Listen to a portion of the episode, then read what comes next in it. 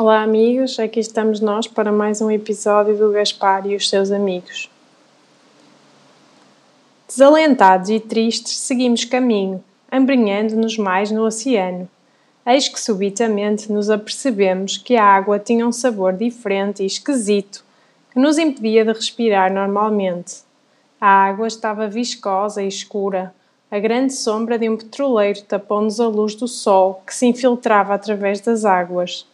Incrédulos, apercebemos-nos que o dito petroleiro estava a verter crude para a água desse mesmo oceano. Mas que mundo era este? Tínhamos-lo imaginado com rios, mares e oceanos límpidos, puros e tranquilos, onde a fauna e a flora floresciam num bailado de cor e vida. Que desilusão! Paralisados por todo este desencanto, encontramos uma grande raia a quem perguntamos: Diz-nos, o que estão a fazer às nossas águas? A raia, triste e ofegante, respondeu: Temos sofrido muito. Há plantas e peixes a morrer e as barreiras de coral estão também a desaparecer. Se assim continuarem, o nosso planeta azul não terá futuro.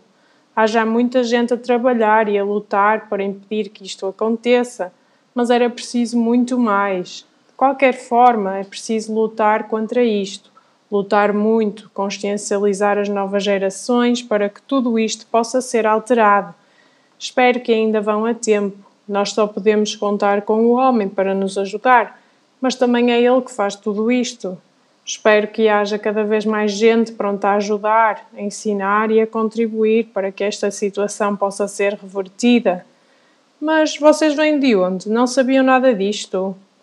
Ouvimos falar, mas não acreditamos. Nós viemos de um, de um lindo lago lá para o norte, um lago de águas límpidas e cristalinas, onde todos vivemos saudáveis e felizes, com os nossos lindos jardins subaquáticos, onde proliferam as plantas de cores variadas e onde à superfície existem nenúfares.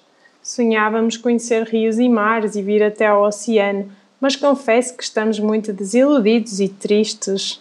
Vamos regressar rapidamente. Lá somos felizes e os nossos filhos um dia viverão tranquilos.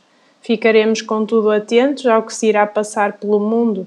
Queremos muito que salvem o planeta e apelamos ao nosso amigo homem que não destrua, e sim que ajude a salvar o nosso lindo planeta azul. Se destruírem este, não teremos outro, e será o fim de tudo. Obrigada, Raya, pelas tuas informações. Espero que tudo te corra bem e que o teu oceano volte a ser o que era. Adeus, adeus, diz a raia. Que sejam felizes no vosso lindo lago. E pronto, amiguinhos, hoje ficamos por aqui. Espero que tenham gostado e que continuem connosco com as aventuras do Gaspar no nosso próximo episódio. Tchau!